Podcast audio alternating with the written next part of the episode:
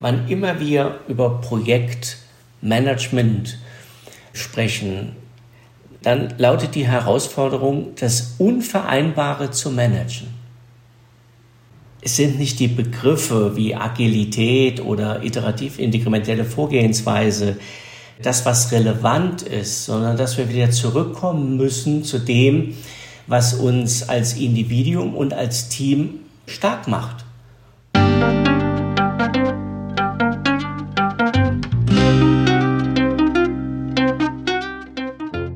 Schön, dass du wieder reinhörst. Ich begrüße dich ganz herzlich bei Ich, Wir alle, dem Podcast und Weggefährten mit Impulsen für Entwicklung. Wir bei Shortcuts laden interessante Personen ein, die uns zu den Themen Selbst, Team und Werteentwicklung inspirieren. Für mehr Informationen zum Podcast und zur aktuellen Folge schau vorbei unter www.ichwiralle.com. In den Shownotes deines Podcast-Players findest du außerdem zusätzliche Infos zum Gast, den Inhalten dieser Folge und zu Shortcuts. Ich bin Martin Permontier und heute präsentiere ich euch ein Gespräch mit Ralf Remy. Ralf ist Geschäftsführer der Cape Time Unternehmensberatung, die sich unter anderem mit der Transformation von Großprojekten beschäftigt, die in Schieflage geraten sind. In solchen Transformationen ist es wichtig, die existierende Realität von Prozessen, mentalen Modellen oder Narrativen neu zu bewerten und zu gestalten. Schon sehr früh nutzte er und sein Team dafür agile Methoden, als diese noch gar nicht so genannt wurden. Wichtig ist für ihn, dass die Art, wie und über was geredet wird, bewusst gemacht wird und dann auch geändert werden kann. Bevor das Gespräch beginnt, noch ein kurzer Hinweis zu unseren Angeboten. Auf ichwiralle.com slash Angebote findest du unsere aktuellen Workshops und Ausbildungen zu den Themen Selbst, Team und Werteentwicklung. Und jetzt wünsche ich dir ganz viel Inspiration und Freude beim Hören. Audio ab.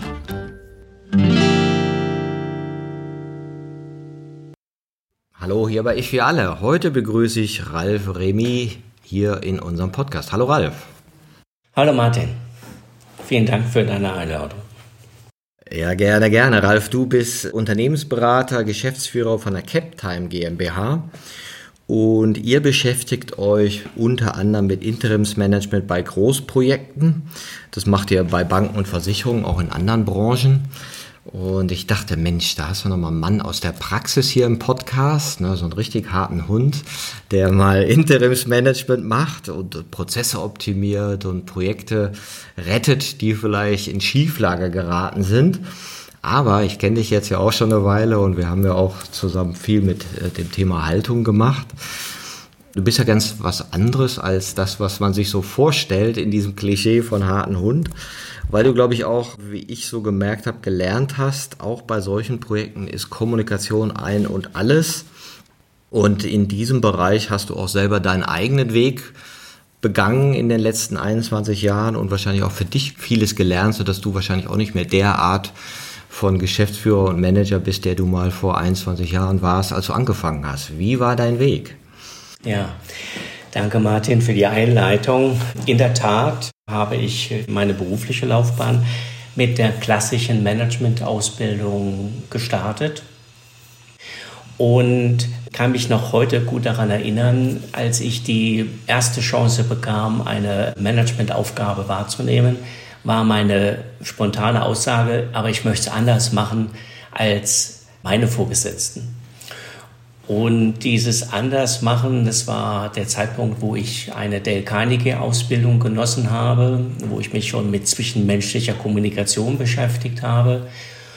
Und ich wollte so sein, dass ich sage, ich bin der Außenminister von meinem Team, aber das Team entscheidet über Vorgehensweise und wer im Team einzelne Aufträge wahrnimmt. Wir haben dann eine Metaplanwand aufgebaut und ich habe als Außenminister die einzelnen Aufgaben hineingebracht und meine Kommilitonen bei der Fortbildung, die waren relativ schnell der Meinung, naja, das hältst du nicht lange durch. Du bist dann über kurz oder lang, stehst du bei jedem einzelnen To-Do selbst in der Uhr weil das nicht einfach so funktioniert. Ihr müsst das, wenn dann schon über Kommunikation auch aufbauen und reifen lassen. Ja. Und ich muss sagen, das Experiment ähm, ist in der Tat äh, so ausgegangen, wie die Prognose war, dass dann am Ende keiner sich freiwillig einen Auftrag genommen hat. Aber was ich erlernen durfte, war, dass ich über die Kommunikation, die aktive Kommunikation mit meinem Team natürlich das Ziel erreichen kann. Aber es funktioniert nicht so wie beim Postbriefkasten. Ich stecke das in deinen Briefkasten und du machst dann dort die Arbeit. Also das war ein erster kleiner Feldversuch. Aber mit diesem Anspruch, ich möchte es anders machen, habe ich 1988 erste Führungsaufgaben übernommen und dann eine Entwicklung durchschritten, die geprägt war von sehr großen Projekten, selbst bei der Festanstellung war für mich schon ein großes Anliegen, mit den Menschen anders zu arbeiten, als ich es selbst erfahren habe. So ein weiteres Beispiel, wo ich immer wieder Erfahrungen aufnehmen konnte, auch durch Beobachtung von Menschen, die ich sehr geschätzt habe, habe ich ja vieles durch Beobachtung letzten Endes erfahren dürfen, was die Klarheit eines Auftretens zum Beispiel angeht. Und Klarheit muss nicht bedeuten, dass das negativ ist, sondern es ist, wenn man ein Anliegen klar vorträgt, dann kann es äh, der andere auch wesentlich besser entgegennehmen und dann auch selbst einschätzen und Rückfragen stellen etc. Ja, das finde ich sehr gut illustriert. Und klar, wenn du sagst 1988, für manche ist das ja irgendwie wie Steinzeit. Ne? Und mir sagte neulich auch einer, wenn wir so führen würden, wie wir damals geführt worden sind, hätten wir heute keine Mitarbeitenden. Das heißt, das, was du ja beschreibst, ist ja auch so eine Entwicklung, die so in den letzten 30 Jahren eingetreten ist. Also dieses Weg von Einzelbüros hin zu Team, überhaupt Teamarbeit, Teamentwicklung, was es ja klar hat es früher auch schon gegeben, aber halt anders. Ja, und dieser bewusstere Blick, wie reden wir eigentlich denn miteinander? Wie ehrlich und wahrhaftig ist denn das eigentlich?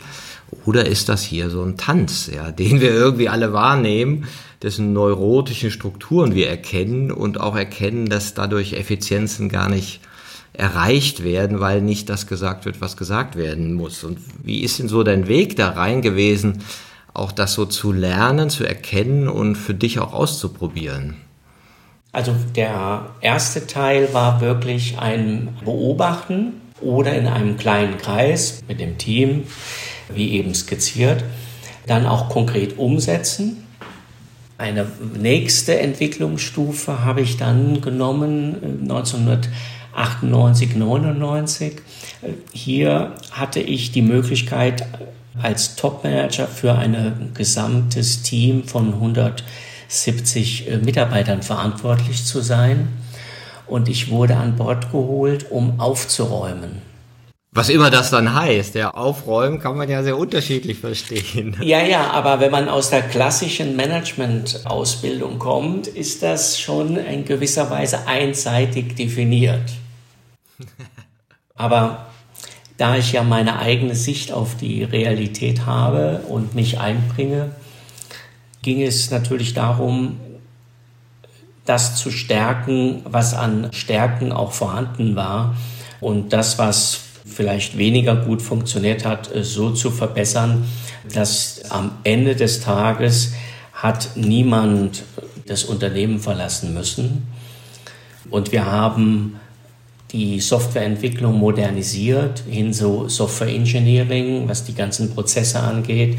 Wir haben ein klares Rollenbild eingeführt und was ich dort in diesem großen Umfeld lernen durfte, war die Tatsache, dass ich sehr intensiv beobachtet werde als Führungskraft. Bis zu dem Zeitpunkt hatte ich einen Schwerpunkt im Projektgeschäft und dann ist man Bestandteil des Projektteams. Mit der Linienfunktion habe ich ein, ein eigenes Zimmer bekommen und das musste ich auch beziehen. Ja? Und aufgrund der Hierarchie, dem hierarchischen Level, war das dann auch ein Eckzimmer, also nicht mittendrin und abgeschirmt äh, durch ein sehr funktionierendes Vorzimmer. Und die Tür durfte auch nicht permanent offen bleiben, weil man ja angeblich permanent Personalgespräche zu führen hat. So, das war ein Punkt, wo ich sage, also das geht gar nicht. Also da brauche ich mich auch gar nicht hineinzugewöhnen. Da muss ich jetzt einen Weg rausfinden. Ja, der Weg raus war, indem ich das Tagesgeschäft äh, so in einzelnen Projekten bündeln konnte und dann hatten wir Projektgeschäft und dann konnten wir wieder das Projektvorgehen auch leben. Aber nichtsdestotrotz war das schon eine, eine sehr interessante Erfahrung und brachte mich ja gefühlstechnisch äh, weiter weg von dem, was ich eigentlich verkörpern wollte. In dieser Situation hatten wir, wie gesagt, vor das äh, Software Engineering Verfahren. Damals habe ich dort den Schulterschluss mit der Firma Microsoft gesucht, dass wir hier äh, deren Vorgehensweise adaptieren für das Softwarehaus und haben damit auch Raum geschaffen für individuelle Entwicklung innerhalb des Teams. Das ist ja auch interessant, was du erzählst, dass du zum einen diesen Konflikt gespürt hast mit der traditionellen Rolle. Eckzimmer für Topmanager, abgeschirmtes Sekretariat oder Office Management und dann bloß nicht in Kontakt kommen mit der Basis. Und hier auch noch zu sagen, ah ja, okay, individuelle Entwicklungsräume bieten, was ja wahrscheinlich in der Zeit auch noch naja, relativ neu war oder was so anfing, eben den Arbeitsplatz auch als ein Ort zur Selbstentwicklung zu sehen, die vielleicht auch noch ein bisschen funktional geprägt war. Also damals man ja mehr wahrscheinlich gedacht, du kannst neue Fähigkeiten entwickeln oder ging es auch schon um Persönlichkeitsentwicklung? Ja, nein, es waren primär um die fachliche Ebene, die stand dort im Fokus. Und hier ein Stichwort, das Job Rotation. Also ich habe dann auch etwa knapp 50 Mitarbeiter neu für das Unternehmen gewinnen können, dadurch, dass wir Zeiterfassung abgeschafft haben, also so die Stechuhr nicht, und dass wir uns räumlich anders aufgestellt haben, wie wir miteinander arbeiten. Wir haben die Titel abgeschafft. Das kannst du dir vorstellen. Also das war auch meine Aufgabe, circa 50 neue Mitarbeiter zu heuern, die dann die Aufgaben von Unternehmensberatern, also externen Mitarbeitern übernehmen. Also da ging es nicht darum, dass Interne ihren Job verlieren. Und dann in dieser hohen Zahl sehr erfahrene Mitarbeiter, das heißt 15 Berufsjahre aufwärts, für das Unternehmen zu gewinnen, von Banken und Versicherungen im Übrigen, und gleichzeitig ihnen keinen Titel mehr anzubieten. Das war eine sehr interessante Erfahrung, aber überhaupt kein Problem, weil die Menschen eine Chance, eine große Chance für sich darin gesehen zu haben, dass ich gesagt habe, alle, das betrifft auch die Führungskräfte, rotieren spätestens nach anderthalb Jahren oder zwischen anderthalb und zwei Jahren wird rotiert in der Rolle und so lassen wir das einander verstehen massiv wachsen und das einander verstehen einmal fachlich inhaltlich, ja, aber auch natürlich auf der Metaebene. Die Perspektive des anderen einnehmen ist dann keine Übung mehr, sondern es ist eine Aufgabe. Jetzt bist du ja sozusagen ein Pionier der Agilität, weil das sind ja heute noch Dinge, die für viele Unternehmungen schwierig sind, also Titel abschaffen, Job Rotation, ja, und das habt ihr dann so vor 30 Jahren da schon pilotiert.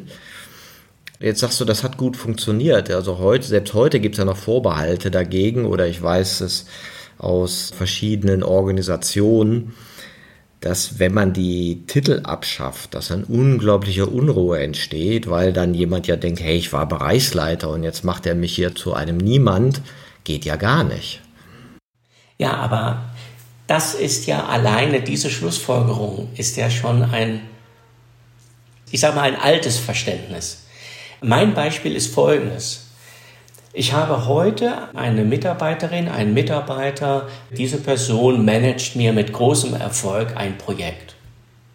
Wie lange soll diese Person das noch tun können? Sachkompetent, menschlich, wenn sie in den nächsten 10 Jahren oder 15 Jahren gezwungen wird, exakt die gleiche Rolle wahrzunehmen, wo gleichzeitig die gesamte Technik und die Vorgehensweisen sich ändern. Und stell dir die Projektleitung vor, die alle zwei Jahre die Chance hat, mal wieder fachlich abzutauchen und dann mit einem zusätzlichen Fachkern wieder in die Rolle hineinzugehen. Also ihr habt äh, sozusagen Expertenrolle und Managementrolle durchrotiert, ja?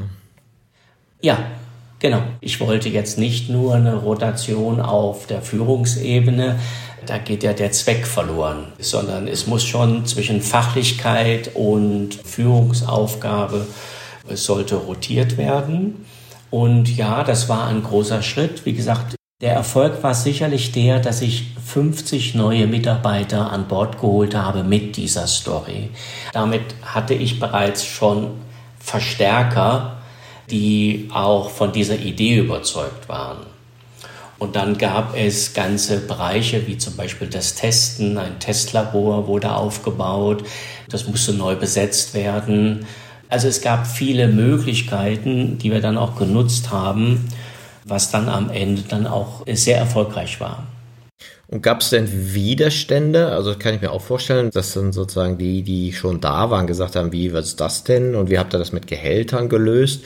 Weil oft ist ja auch da so dieses Thematik, naja, wenn ich doch jetzt äh, Manager bin, dann kriege ich ja mehr als der andere. Und wenn ich rotiere, kriegen wir denn jetzt alle den gleichen Lohn? Wie differenziert er das denn eigentlich in so einem Kontext? Ja, also das ist natürlich bei bestehenden Verträgen ist das natürlich immer etwas schwieriger gewesen als bei den neuen Verträgen. Deswegen die neuen Verträge, da gab es keine Titel. Und bei den bestehenden musste man das miteinander besprechen. Widerstand war natürlich klar vorhanden. Der war natürlich schon vorhanden, als ich die äh, Stechuhr abgeschafft habe.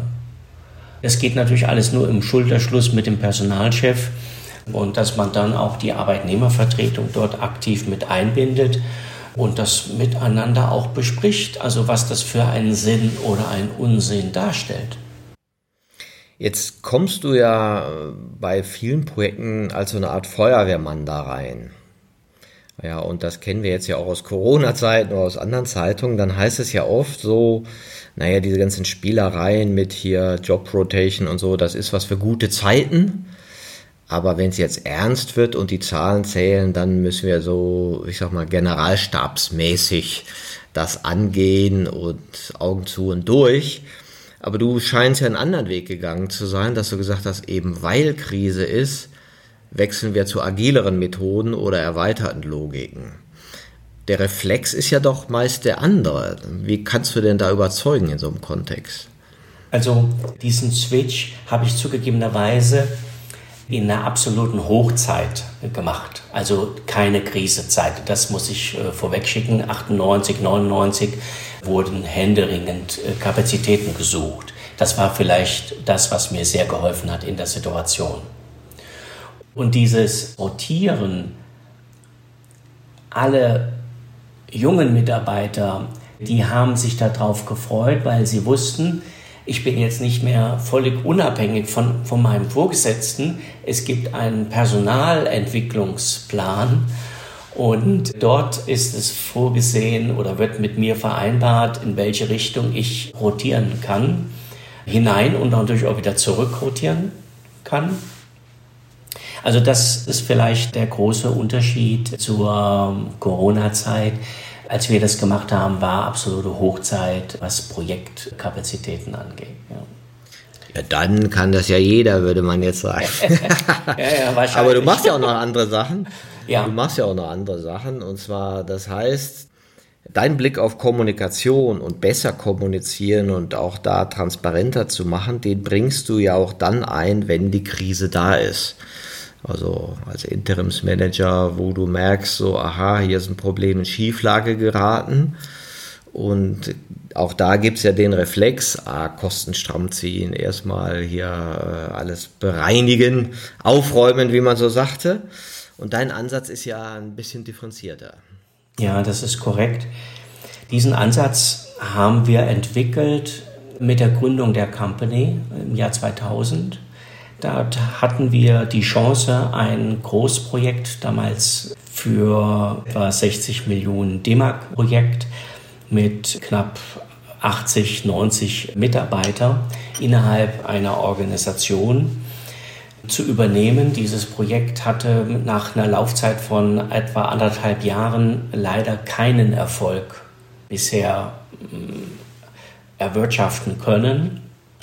Wenn du dann an Bord kommst, dann ist es natürlich viel zu wenig, dass du tolle Ideen hast, sondern da musst du als erstes natürlich mal beobachten, was ist die Situation und dann daraus überlegen, welche Handlungsmaßnahme ist hier die sinnigste. Das ist insofern sehr wichtig, weil wir in der Regel nicht die erste Unternehmensberatung sind, die dann an Bord kommt in so einer Krisensituation, sondern wir sind eher die dritte, die vierte Beratungsunternehmung, die dann kommt. Und wenn du dann das Klassische hochziehst, dann hast du ganz schnell Beifall im Sinne von, der wird es auch nicht schaffen. Und das erste Projekt in der Selbstständigkeit, das möchte ich mal wie folgt skizzieren. Nach anderthalb Wochen bin ich über den großen Innenhof des Unternehmens gelaufen und es kamen zwei Personen auf mich zu, die sagten, ah, Herr Rimi, wir möchten Sie beglückwünschen für den gestrigen Tag. Was sage ich? Also die Personen kannte ich nicht gehörten aber zu dem Unternehmen. Ja, Entschuldigung, können Sie mir sagen, für was Sie mich beglückwünschen? Geburtstag hatte ich keinen gestern. Und da sagten sie, ja, Ihnen ist etwas gelungen, was in den letzten acht bis zehn Monaten niemandem gelungen ist. Innerhalb dieses krisenbehafteten Projektes alle Verantwortliche, Kompetenzträger innerhalb des Projektes zu einem Zeitpunkt an einen Tisch zu bekommen. Wenn ich dann so Revue passieren lasse, was ich in dem Vortag erlebt habe, da habe ich ja zwei Units innerhalb des gleichen Unternehmens zusammengebracht. Die eine Unit war quasi Auftraggeber für das Projekt und sollte etwas softwaretechnisch und ablauforganisatorisch implementieren für einen zweiten Fach, Fachbereich. Ja. Und dann gibt es natürlich noch die IT und noch andere Organisationseinheiten. Das muss man vielleicht noch vorweg schicken. Und was habe ich da vorgefunden? Da saßen Menschen mit einer abgedunkelten, also man würde sagen mit einer Sonnenbrille im Besprechungsraum. Und äh, zu dem Zeitpunkt habe ich mir nichts dabei gedacht. Ich habe selbst einen Bruder, der blind war. Von daher war das für mich klar einzuordnen. Und beim Nachfragen nach der Sitzung erfuhr ich dann, warum dort einzelne Personen eine Sonnenbrille im Besprechungsraum, wo garantiert keine Sonne reingeschienen hat, getragen haben. Und die Antwort war, ich möchte nicht, dass der andere mir ins Gesicht schaut oder in die Augen schaut. Also solche Verwerfungen in der Kommunikation oder in dem Miteinander oder auch ein Stück weit natürlich auch Vertrauen haben geherrscht, weil diese Projektsituation war extrem verfahren. Also das ist so ein Aspekt, der mir natürlich auch gezeigt hat, dass es Ausprägungen gibt, die ich vorher, 15 Jahre vorher, äh, nie begegnet bin. Und die Führungskräfte, insbesondere die beiden Fachbereiche, das Top-Management der beiden Fachbereiche, die haben auch nicht mehr miteinander geredet. Und da gab es eine Situation, wo sie mich gebeten haben, dass ich das Gespräch moderiere. Aber das hatten sie gar nicht so ernst gemeint, sondern das lief wirklich ab, wie man das vielleicht als Kind von zu Hause her kennt.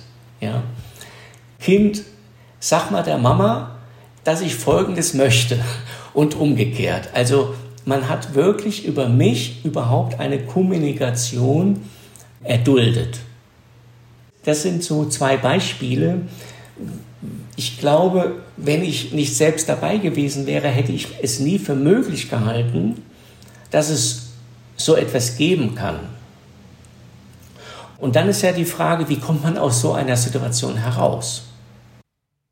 Genau, welche Intervention? Ja. Mit meiner Jahre später erst durchlaufenden Ausbildung zum Wirtschaftsmediator habe ich dann rückblickend festgestellt, dass ich halbwegs das vernünftig gemacht habe. Das heißt, ich habe geschaut, dass ich möglichst neutral mich verhalte, bis sich diesen Konflikt auf der Top-Management-Ebene, bis sich dieser verflüchtigt hat, also schrittweise aufgelöst hat. Das war wichtig. Ich habe heute noch Kontakt mit den beiden Personen und es kommt immer wieder noch der, die Dankbarkeit rüber, dass ich ihnen dort geholfen habe in der Situation. Und die Situation auf der reinen Projektebene, die haben wir durch eine Intensivierung des Miteinanders organisiert. Also das heißt, hier war für mich zu erkennen, es fehlt an Vertrauen. Also wenn ich dich nicht mehr in meine Augen schauen lasse, dann ist ja weit mehr als, es ist ja kein Kommunikationsproblem mehr, ja. Also das stimmt ja etwas grundsätzlich nicht. Und hier haben wir über Teambildungsmaßnahmen und kleine Erfolge, also ich komme aus der Schule der iterativen, inkrementellen Vorgehensweise und die haben wir dort auch implementiert. Auch im Übrigen einen massiven Widerstand nach dem Motto, ich kann das ganze Projekt nicht managen, aber ich möchte auch nicht, dass ich nur ein, mit einem Teil des erwarteten Leistungsumfanges beginne. Auch das war in der Stunde Null mit großen Widerständen verbunden, die ich auch nachvollziehen kann, weil die sind in der Organisation, sind sie verankert. Die Fachbereiche machen immer wieder, aus meiner Sicht heute noch, die Erfahrung, sie haben große Anforderungen an die IT und die IT gesteht ihnen mal eine kleine Lösung zu. Aber das ist ja nicht mein Ansatz gewesen. Ich sage, es kommt das Gesamt, die Gesamtlösung, aber sie kommt iterativ. Hat man das damals schon äh, Agilität genannt? Nein. Oder das hatte noch andere Wörter? Das heißt, das wurde schon getan und später erkannt. Und was du auch noch sagst, du hast also dieses Kommunikationsverhalten vor Zahlen, Daten, Fakten ja angeschaut und erstmal darauf gezielt, dass die Kommunikation verbessert wird, dass die Haltung sich ändert und überhaupt ein Miteinander möglich ist, bevor man dann in die Prozesse und Zahlen, Daten, Fakten geht.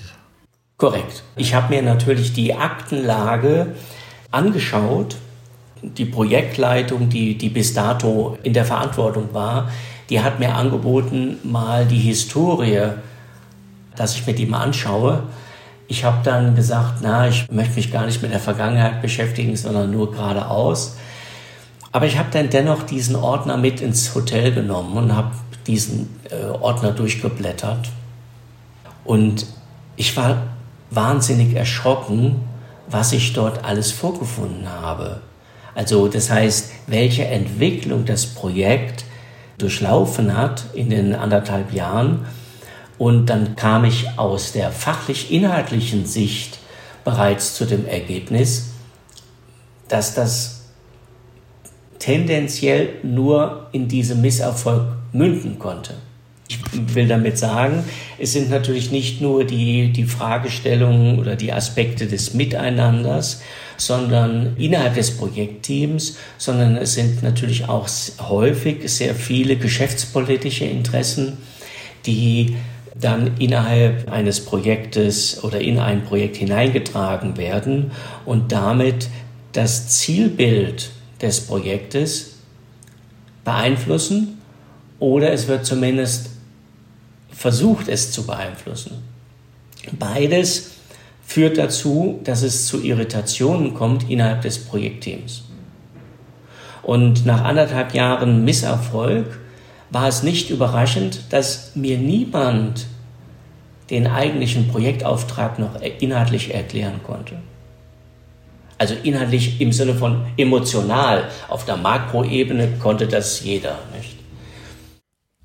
Das heißt, die politische Ebene hat sozusagen das emotionale Ebene verseucht und das Gemeinsame ist verloren gegangen. Du sagst ja, und das finde ich auch ganz interessant, dieser Blick auf Emotionen. Welche Rolle spielen eigentlich Emotionen, Gefühle in so einem Kontext von Krise und Großprojekten? ja, die sich ja dann einmal über Macht äußern, ja, oder über Spielchen, die man dann äh, so hat, aber natürlich auch, welche Entscheidungen dann daraus entstehen, die wahrscheinlich dann ja auch teilweise irrational sind. Ne? Ja, diesen Verlauf wieder zu stabilisieren, war neben der Betrachtung oder des Hineinfühlens, wie wird miteinander kommuniziert, wie viel Vertrauen besteht innerhalb des Teams und um das Projektteam herum, war dort natürlich genauso wichtig wie die Tatsache, wie gehen wir jetzt mit diesen hohen mehrfachen Millionen Verlusten um und können dennoch das Projektziel erreichen. Das haben wir von der Fachhochschule in Schleswig-Holstein, hat ein Professor das iterativ-instrumentelle Vorgehen auch, ich sag mal, mitgeprägt. Und das hatten wir damals dann adaptiert und in unsere Projekte übernommen. Jetzt gibt es ja so diese Feststellung, dass klar, man in jedem Unternehmen wird schnell gesagt, ja, das Verhalten der Menschen müsste sich mal ändern die sind ja politisch, sind komisch, die reden übereinander und die gucken sich nicht in die Augen und die tragen Sonnenbrillen in der Besprechung, was schon speziell ist. Ja, und gleichzeitig gibt es ja so diesen Widerstand, das, was nach innen verweist, erstmal abzulehnen. Also jetzt zuzugeben, dass man Gefühle hat, dass man irrational handelt. Das wird ja immer gesagt, ja, das mache ich ja nur weil. Also es sind ja immer so Logikketten oder oft Logikketten, die sich da so dran anschließen oder Scheinlogiken. Wie bist du denn damit umgegangen? Weil das ist ja doch ungewohnt, da wirklich klar hinzuschauen. Also in der Tat ist es so, wenn kein Erfolg da ist, dann ist die Offenheit über eine persönliche Veränderung zu sprechen ungleich geringer, als wenn der Erfolg da ist. Ein Beispiel aus dem Fußball, wenn ich das mal erwähnen darf. Franz Beckenbauer. Immer dann, wenn ein Spieler ein Tor geschossen hat, dann hat er sich auch zur Bank gezeigt, wie stark er war und dass er das Tor geschossen hat. Und dann hat er vom Franz Beckenbauer immer eine kleine Message bekommen, was er jetzt noch bitte, dass, dass das gut war, aber dass er jetzt bitte auch noch Folgendes äh, auch noch verbessern kann. Also diese Offenheit findest du auch in, in Projekten. Also das heißt, da ist es wichtig, eine klare Vorgehensweise zu finden und durch eine iterativ-inkrementelle Vorgehensweise schneidest du das Gesamtvorhaben in überschaubare Abschnitte, Bauabschnitte, Entwicklungsabschnitte. Und das führt dazu, ich habe das über lange Zeit die Penetration des Erfolges genannt, dass wir möglichst innerhalb von drei, längstens, das war damals meine Festlegung, sechs Monate darf an etwas gearbeitet werden und dann muss es produktionsreif funktionieren.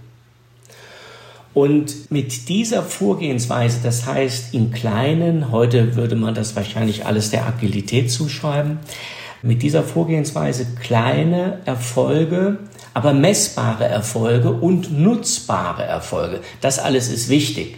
Kleine Erfolge zu produzieren, das ist nicht das Problem. Aber nutzbar in Produktion, das führt dazu, dass du die maximale Aufmerksamkeit der Menschen innerhalb des Projektteams und auf Top-Management-Ebene bekommst. Mhm, also die Sichtbarmachung von Erfolg, ja, dass du sagst, okay, wir machen Erfolge sichtbar, wir erzeugen dadurch Wertschätzung, wir würdigen das, was da ist. was, äh, wie du auch schon sagtest, ja in solchen agilen Teilen dann ja irgendwann auch systematisiert wurde, sagen wir bei Scrum, die Rituale und Zeremonien, wie man das ja auch nennt, die ja genau darauf abzielen, diese Erfolge spürbar zu machen und sich dadurch auch mehr als Team zu fühlen und sich mehr dem Projekt auch zugehörig zu fühlen. Ne? Eben, das ist diese Zugehörigkeit. Äh, ich bezeichne sie immer als emotionale Identifikation. Für das, für was ich brenne, laufe ich auch. Und da ist mir auch der zusätzliche Meter, den ich gehen muss, das mache ich gerne, wenn ich als Mensch Erfolg habe, aber auch als Individuum und auch als Team Erfolg habe. Ja, gibt es ja bei der Agilität immer auch so mehrere Verständnisweisen. Ja, das eine ist, hey, wir machen den Erfolg sichtbar, wir sind noch toller als toll. Also wir kommen in die Eigenbestimmung, wir bestärken uns gegenseitig, empowern uns. Und das ist ja schon mal viel besser als dieses gegenseitige Bemängeln und sich abgrenzen und so übereinander zu denken. Und gleichzeitig gehört ja noch ein anderer Aspekt dazu, und das würde mich jetzt besonders interessieren weil so ein Projekt wird ja nicht dadurch super, dass du sagst, hey, jetzt machen wir das inkrementell ne, und iterativ, sondern äh, da gibt es ja auch mal Schatten anzugucken, die ja wirklich da sind und ja auch zu irgendwas geführt haben. Und die sind ja unter Umständen nicht so mit Erfolgsgefühlen verbunden, aber müssen ja auch gesehen werden. Wie gehst du denn damit um? Da gibt es auch eine ganz klare Haltung von meiner Seite. Erstens, Fehler sind nicht erlaubt, sondern sie müssen gemacht werden. Das ist eine ganz eine grundsätzliche Haltung. Da gibt es auch ein schönes Beispiel. Ein sechs-, siebenköpfiges Team sucht zwei Tage, zwei Arbeitstage, versucht die Ursache für ein Problem zu identifizieren, sitzen zufälligerweise in, einer Besprechungskor in einem Besprechungscorner der genau vor meinem Büro angeordnet war. Und ich bekomme mit, dass die Kollegen so zwei Stunden, zweieinhalb Stunden miteinander geredet haben. Aber sie haben nur einen Sachverhalt besprochen. Und dann bin ich zu ihnen raus und habe gesagt, also habt ihr ein Problem damit, dass wir mal ganz kurz unterbrechen? Nein, nein, gerne. Ich, okay, ich, ihr müsst jetzt entschuldigen, ich habe jetzt eure Unterhaltung mitbekommen. In den zwei Stunden habt ihr euch nur mit einer einzigen Frage beschäftigt. Und die lautet, wer ist schuld an dem Problem? Ich habe folgende große Bitte an euch. Wenn ihr nochmals auf diese Frage in den nächsten drei Jahren des Projektes auf diese Frage stoßt, dann schreibt immer meinen Namen rein. Und ihr braucht euch nie mehr um diese Frage zu kümmern. Und dadurch waren alle Besprechungen dann hatten riesig viel Platz, ja. Ja, weil es ist doch irrelevant. Also wenn wir, ein, wenn wir eine Teamarbeit leisten wollen, dann kommen wir auch wiederum dazu, ja, wie arbeiten wir dann zusammen? Und dann ist es doch nicht relevant, wer eventuell den Fehler verursacht hat, sondern es ist doch ausschließlich relevant, wie bekommen wir das Problem gelöst. Ich erinnere mich an einen meiner ersten Arbeitgebenden, der dann auch jede Bausitzung, also war ein Architekt, damit eröffnete, meine Herren, waren leider nur Herren damals, ne, keine Schuldverschiebung bitte. Weil der wusste auch immer, das gibt heute nichts, wenn wir mit dem Schuldding anfangen. Ja. Das ist so eine Grundhaltung, die ich in die Teams auch reinbringe. Das Team stellt ganz schnell fest, dass ich das nicht nur gesagt habe, sondern dass ich dafür eintrete, dass wir das so leben. Der zweite Punkt ist, was du gesagt hast, also Erfolg zelebrieren und möglichst jeden zweiten Tag oder jeden Tag in den Spiegel schauen und feststellen, dass wir alle toll sind. Das ist auch das Einfachste. Aus meiner Sicht mindestens genauso wichtig ist die Tatsache, dass wir eine regelmäßige Reflexionsschleife in unseren Projektplänen ebenfalls fest verankert haben, wie ein Meilenstein, dass wir eine Software an den Kunden ausliefern. Und hier ist es natürlich wichtig, auch wiederum zu erfahren, warum sitzen wir zusammen. Da geht es auch nicht um die Frage, wer das ein Problem verursacht hat. Erstens wichtig, dass die Teammitglieder über ihre Fehler reden können, also Fehler hoffähig machen. Das führt dazu, dass Menschen, die vielleicht eine gewisse Angst haben, einen Fehler zuzugeben, diese schrittweise ablegen. Ja, das hört sich ja immer so, so ganz pragmatisch an. Ja, wir machen hier offene Fehlerkultur. Ihr könnt ja sagen, wenn ihr Fehler gemacht habt und dann denken die so die Mitarbeiter, na, Pustekuchen, ja, ich weiß, was mit dem letzten passiert ist, der einen gemacht hat. Das heißt, du hast ja dann auch immer ein Glaubwürdigkeitsthema. Ist das wirklich, wirklich so? Meint er das ernst? Erzählt er das jetzt nur? Und wie bist du denn mit diesem Zwiespalt umgegangen? Also das zu verkünden, dass man Fehler machen darf und dann sagen alle, ja, Fehler schon, aber nicht in den sicherheitsrelevanten Bereichen. Folgende Spielregeln haben wir uns dort gegeben. Die Spielregel lautet, solange wir Projektarbeit machen, müssen Fehler gefunden werden oder identifiziert werden. Also das heißt, Fehler sind notwendig, um eine Qualität zu erzielen. Punkt 1. Punkt 2, ja, wenn wir den Kunden einladen und unser Ergebnis präsentieren, dann ist meine Erwartung, haben wir nur noch Flüchtigkeitsfehler, aber keine fundamentalen Fehler mehr in dem, was wir ausliefern. Also das heißt, wir machen bewusst, was in welchem Zeitraum müssen wirklich Fehler gemacht werden, damit Erfahrungen gesammelt werden, damit Aha-Erkenntnisse frühzeitig erfolgen, bevor man das produktiv nutzt. Aber dann gibt es einen Zeitpunkt, ich nenne das, wo wir uns als Team ins Schaufenster stellen und dem Kunden sagen, wir haben einen guten Job gemacht, bitte überprüf das und bestätige uns das. Und dann ist der Anspruch, also nur noch Fehler einer geringen Fehlerkategorie. Und ich kann nur sagen, das funktioniert. Hm, ja, ist ja ein bisschen so eine doppelte Botschaft, so nach dem Motto, du darfst zwar Fehler machen, aber nicht vom Kunden. Also wie ist die Akzeptanz denn gewesen? Wie hat man das denn dann in den Teams umsetzen können und hat es da noch was gebraucht an Teamerfahrung, also sich auch in einem Kontext, wo ja Fehler an sich bemängelnswert sind, ja, und wir uns einteilen, ich bin besser und schlechter, du hast einen Fehler gemacht, kriegst eine 3 minus, ne? das ist ja unsere Prägung. Was hat es denn gebraucht, damit die sagen, okay, dann machen wir halt mal ein paar Fehler, Hauptsache es passiert nicht am Ende, sondern zwischendurch. Äh, wie seid ihr da hingekommen? Aus meiner Sicht hat da keiner bewusst Fehler gemacht, sondern sie sind halt eben entstanden. Und dann ist ja die Frage, wie werden sie transparent und wie funktioniert das? Und hier ist es so, dass ich mich vor vielen, ja, ich glaube Ende oder ich glaube vor der Selbstständigkeit habe ich mich davon verabschiedet, dass es Qualitätsbeauftragte innerhalb des Projektes gibt. Also jemand, der dann möglicherweise außerhalb des Prozesses reinkommt und jetzt ein Gutachten schreibt. Damit baust du ja immens die Hürde auf und auch eine Menge Misstrauen und das alles führt meines Erachtens dazu, dass die Menschen sehr angespannt mit dieser Situation umgehen.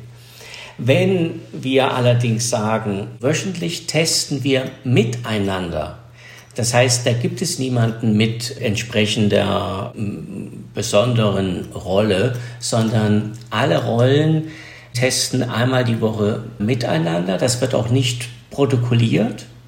Das ist quasi das Zusammenbringen verschiedener Perspektiven auf das Ergebnis. Und so wird das Gesamtergebnis auch transparent und in dem nächsten Abschnitt, also irgendwann musst du auch revisionstechnisch kommst du gar nicht drum herum, ab einem bestimmten Zeitpunkt vor einer Softwareauslieferung musst du auch Tests ganz formal nachweisen. Wir haben klare Erfahrungswerte, wo wir durch dieses frühe Miteinander und zwar wirklich ohne Überunterordnung miteinander aus verschiedenen Perspektiven testen, haben wir die Ergebnisse in den Phasen, wo wir rein aus Revisionssicht, aber auch aus Kundensicht protokollieren müssen, deutlichst verbessert. Letztendlich geht es ja um agile Verfahrensweisen oder wie du sagst, inkrementell, iterativ, mit Blick auf verbesserte Kommunikation, dass halt wirklich miteinander geredet wird, kein Blaming und Shaming, dass die Rollen wechseln können, dass das so einer der Hauptlösungsstrategien ist, inklusive den Wachstumsräumen, den du Individuen bietest. Und das wäre ja auch so das, was man gemeinhin unter agilen Methoden heutzutage versteht, was vielleicht du unbewusst auch mitentwickelt hast, oder das so genannt zu haben. Ne? Ja, das würde ich so unterschreiben und vielleicht noch den Aspekt ergänzen. Du brauchst immer die Menschen, egal über welche Methode wir sprechen, welches Vorgehen, du brauchst die Menschen, die das täglich auch in sich tragen. Also, dass sie auch von dieser Vorgehensweise überzeugt sind, von den Effekten, die wir uns davon versprechen, dass wir regelmäßig auch eine Retrospektive durchführen, dass wir entsprechend auch dann das Projektergebnis auch iterativ korrigieren ja, also diese in der Tat unter der Agilität ja auch nochmals tiefer verfestigt. All das erfordert, dass du natürlich dem Team diesen Raum gibst, dass das möglich ist, dass das auch so gelebt wird. Und dann auch die Tatsache, dass das natürlich auch, ich sag mal, in den Alltag hineingebracht werden muss. Es muss ja auch gelebt werden. Ja? Erfolg zu zelebrieren, das ist nicht die Kunst. Das ist eine viel höhere Kunst, das Team in der Situation vielleicht von fehlendem Erfolg davon zu überzeugen, dass wir trotzdem auf dem richtigen Weg sind und dass wir mit der gleichen Energie weitermachen. Und das gilt ja auch, wenn dort jemand, du kennst das, du hast einen Acht-Stunden-Tag, es geht jetzt nur symbolisch darum, ja, Sieben Stunden machst du einen hervorragenden Job. In der letzten Stunde kommt jemand, kommt jemand um die Ecke und sagt, was hast du denn da für eine Scheiße gemacht? Mit welchem Gefühl gehst du nach Hause? kommt drauf an. Ja. klar, der Blick auf den Mangel ist halt auch antrainiert. Ne? Und das sind wir ja so gewöhnt. Also kommst du nach Hause, hast eine 2 Plus geschrieben, hm, warum keine 1 Minus? Ne? Das ist ja für viele die kindliche oder jugendliche Realität gewesen. Ja, dass es da immer noch ein Stöckchen gab, was ein Stückchen höher gelegt wurde und sagt, spring noch mal ne? und lächel dabei. Das ist ja so trainiert. Ne? Also das habe ich, ich sag mal, bei mir auch äh, festgestellt in der anfänglichen Zeit, dass ich Erfolg definiere ich heute ganz anders als vor 20 Jahren. Vor 20 Jahren war Erfolg harte Fakten. Also da gab es ein Projekt und das war erfolgreich und das war dann Erfolg. Was davor geschah, war Mittel zum Zweck. Ja? Heute ist für mich Erfolg anders definiert. Zum Beispiel, wenn ich ein Gespräch mit dem Kunden führen muss und der Kunde zeigt uns eine Situation auf, die ihm nicht gefällt und es mir gelingt, ein gesichtswahrendes Gespräch zu führen, nicht nur mit dem Kunden, sondern auch so, dass ich das Ergebnis auch ins Team tragen kann. Das ist so dieser Millimeterchen von Wachstum, was ich gerne habe, möchte, für mich persönlich, jeden Tag. Ja. Und das ist schon schwer genug mit dem einen Millimeter. Ja, kann ich nur sagen. Deswegen, aber also das ist Erfolg oder dass man eine Sitzung zum Erfolg gebracht hat, obwohl man vielleicht dort nur die Moderation hatte und gar nicht fachlich mitsprechen konnte. Aber alle streitstrittigen Themen wurden auch nachhaltig, also wirklich final geklärt. Und ich glaube, das hat dazu geführt, dass ich keineswegs mehr auf der Suche nach dem Negativen bin. Was war denn deine Quelle? Also wenn ich mir so überlege, ja okay, du bist in dieser 80er Jahre Hardcore-Management-Welt, Aufräumen und so weiter groß geworden, diese Softwareprojekte für Bankenversicherungen, also wirklich auch funktional, rationalistisch geprägte Szenarien. Aber irgendetwas hat in dir ja beschlossen, ich mache das anders. Was war denn deine Quelle? Weil äh, du hattest ja scheinbar von Anfang an und hast irgendwie so einen Gestaltungswillen in dir gespürt, dem du auch Raum gegeben hast. Vier Jahre ungefähr durfte ich ja zunächst einmal in der Deutschen Bank war das beobachten. War auch eine sehr gute Zeit für mich, durfte sehr viel wachsen. Aber ich durfte beobachten, wie geführt wird oder wie man auch mich geführt hat. Und dann gab es zwei Zeitpunkte. Einmal habe ich mir selbst aktiv die Frage gestellt, was möchtest du? Möchtest du eine Fachlaufbahn machen oder eine Führungslaufbahn? Und ich habe dann mir die Frage beantwortet, nein, also ich möchte dieses Miteinander, also wie wir zusammen kommunizieren und arbeiten, das möchte ich anders machen. Und dann war klar, okay, dann kann es nur eine Führungslaufbahn sein. Und das habe ich dann auch, wie gesagt, mit dem ersten Team angefangen zu realisieren. Und jetzt kommt vielleicht das Entscheidende, was ich jetzt bisher nicht erwähnt habe. Ich habe Projektmanagement wirklich als Methodik, als Vorgehensweise, auch Software Engineering, das war in dem äh, International Training Center bei der Deutschen Bank. Ich habe es zuerst für den Domestic-Bereich machen dürfen, aufbauen dürfen. Und dann habe ich das weltweit, Deutsche Bank weltweit implementiert. Und die Ausbildung für Projektmitarbeiter und Projektleiter, die durfte ich mit Experten aus der Deutschen Bank aufbauen. Und da, wie gesagt, schreiben wir 98, 99. Und dort hatten wir zum Beispiel uns für zwei Aspekte sehr früh entschieden, dass wir gesagt haben, aber in so eine Ausbildung gehört natürlich nicht nur, wie erzeuge ich einen Netzplan, wie erzeuge ich ein Budget etc., also das mutmaßlich klassische, sondern es müssen noch zwei weitere Aspekte hinzukommen. Punkt eins, die Kommunikation, also da hat uns ein Betriebspsychologe unterstützt, so dass wir kleine Kommunikationssessions also das war eine Ausbildung über eine Woche und das waren, glaube ich, anderthalb Tage Thema zwischenmenschliche Kommunikation. Ich sage mal so ein Stichwort. Team, also so die klassische Situation, okay, kleine Teams gebildet und dann war eine Aufgabe, alle haben jetzt den Aufgabenzettel bekommen und da wir ja nicht miteinander kommunizieren, sondern sagen, da steht ja alles, haben wir angefangen, dann die Aufgabe zu machen. Was wir nicht registriert hatten, war, und das hat der Textaufbau auch nicht hergegeben. Wir hatten zwar alle ein Stück Papier vorliegen, aber alle eine etwas unterschiedliche Message. Ja?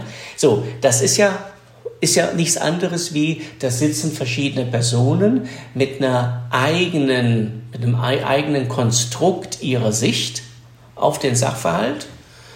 So, und jetzt erzeugt mal ein Ergebnis. Also diese Elemente hatten wir in der Ausbildung mit drin und Thema Marketing im Sinne von, wir müssen auch nach außen dann auch wirken und also über das Gute reden ne, und das sauber halt eben dann auch vermarkten.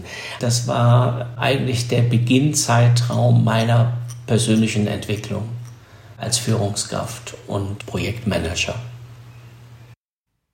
Ja, super Geschichte. Ne? Du hast also gesehen, wie wichtig Storytelling ist. Ne? Also was, wie kann ich geme emotionale Gemeinsamkeiten etablieren? Ja, über Geschichten, über auch was du sagst, Erfolgsgeschichten, ja. Und du hast gesehen, wie wichtig Kommunikation ist und man glaubt, das Gleiche zu verstehen. Wir sind davon ausgegangen, dass. Ne? und haben es einfach nicht besprochen und so entstehen dann die ganzen Missverständnisse. Ja, super Beispiel, ja.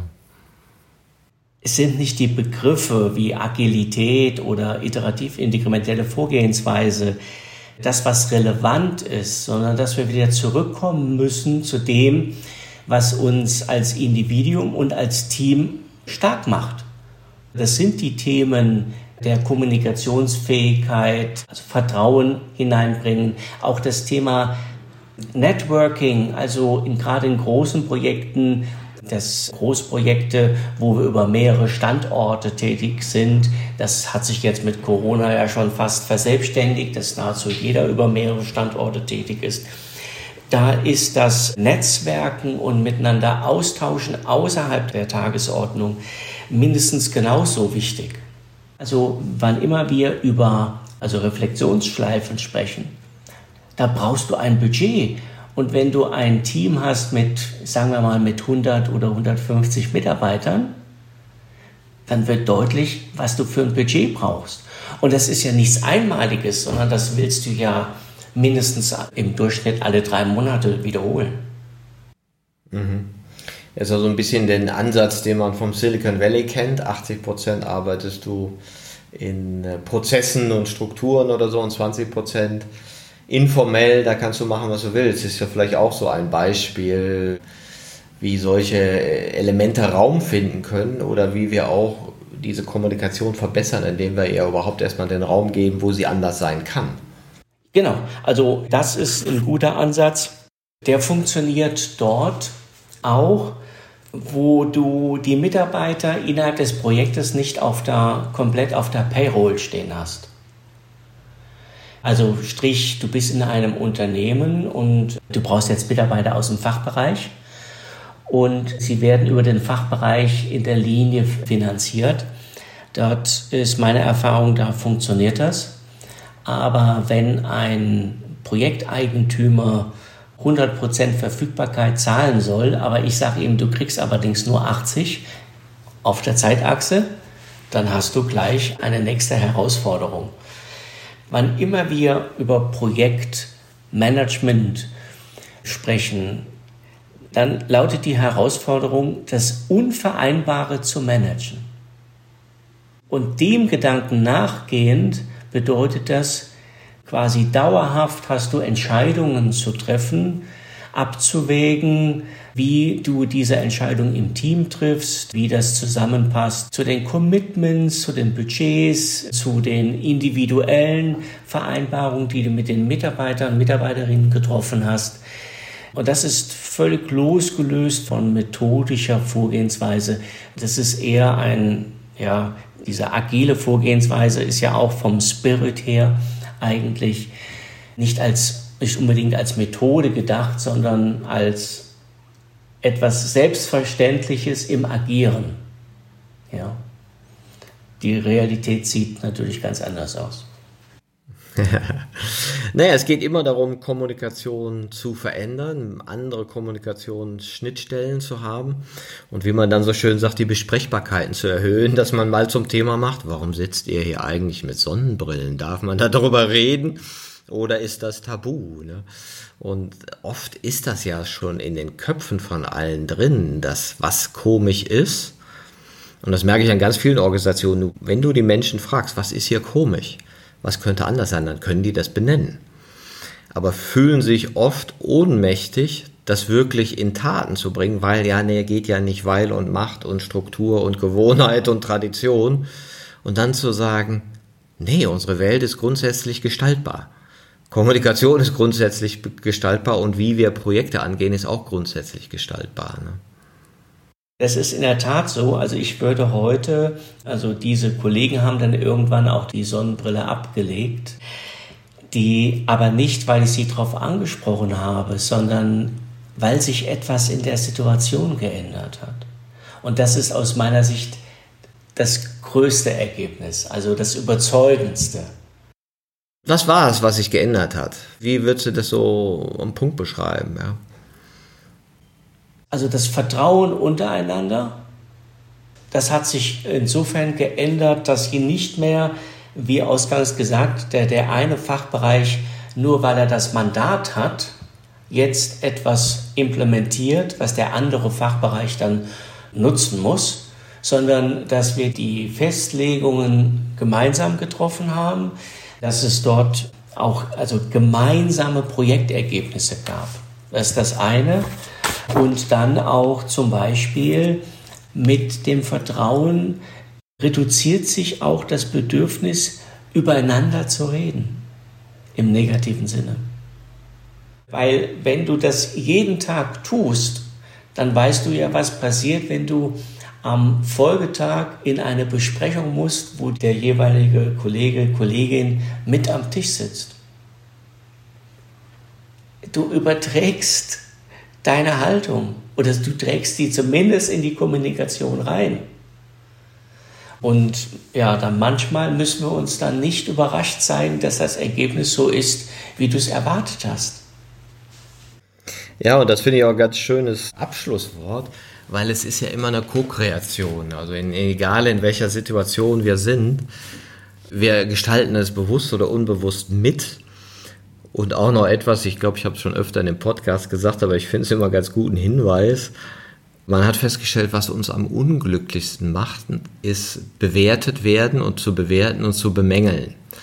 Also dieses, ich bin nicht gut genug, und die anderen sind es aber auch nicht. Ne? Also das ist so der unglückliche Macher Nummer eins, speziell in Organisationen. Und was am glücklichsten macht, sind gute Beziehungen, die natürlich, wie du auch beschreibst, durch offenere Gespräche und vertrauensbildende Maßnahmen entstehen wo du dann weißt, naja, okay, ich mache einen Fehler, das ist der andere ja auch und wir sind ja dafür da und wir justieren uns viel schneller in einem Wohlbefinden und können deswegen natürlich dann auch besser mit schwierigen Projekten umgehen. Exakt, also das ist auch meine Erfahrung, äh, das Asset, was uns äh, befähigt, ich glaube, jedes Problem zu bewältigen, wenn wir das konsequent auch so praktizieren und leben. Ja? Auch mit konsequent heißt für mich immer mit Überzeugung tun. Zum Abschluss, Ralf, worauf in deiner Zukunft und deiner Entwicklung freust du dich eigentlich in der Zukunft? Ich freue mich sehr darauf, dass ich diese, ähm, diese Vorgehensweise jetzt insofern noch weiter entwickeln kann, für mich persönlich, aber auch für unsere Teams. Ich hatte ja das Vergnügen, bei dir auch in der Fortbildung zu sein, zu Haltung entscheidet.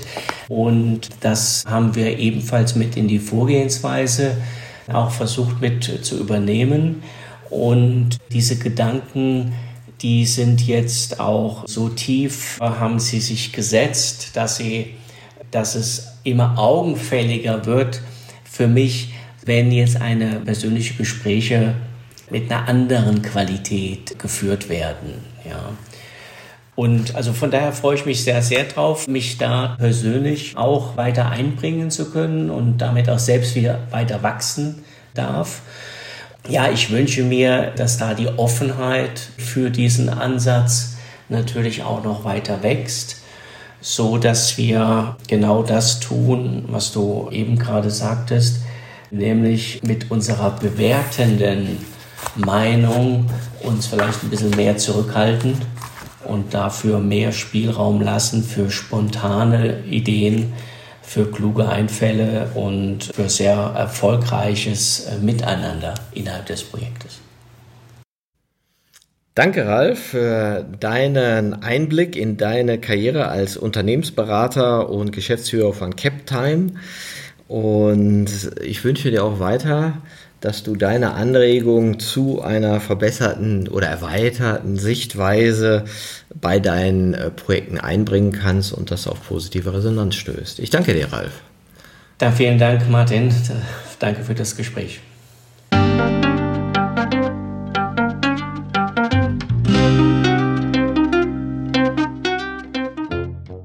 Das war eine Folge von Ich, wir alle, dem Podcast und Weggefährten mit Impulsen für Entwicklung.